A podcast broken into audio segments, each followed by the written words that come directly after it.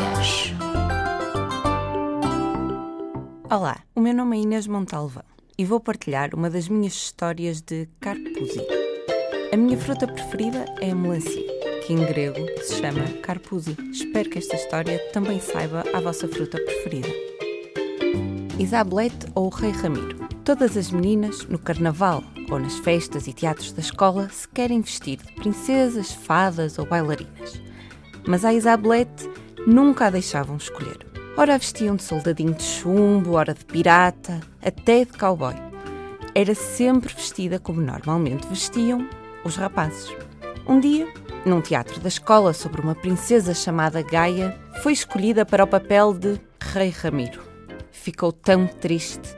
Mais uma vez, mesmo não sendo carnaval, não era a escolhida para princesa. Na altura, não prestou sequer muita atenção ao guião que contava um pouco da história da sua cidade o Porto. Uma cidade antiga e muito bonita, que está separada de uma outra cidade por um rio que parece de ouro, um rio cheio de pontes. Há até meninos que saltam das pontes e mergulham no rio, apesar de ser muito perigoso. Mas, voltando à Isabelete, que entretanto foi crescendo.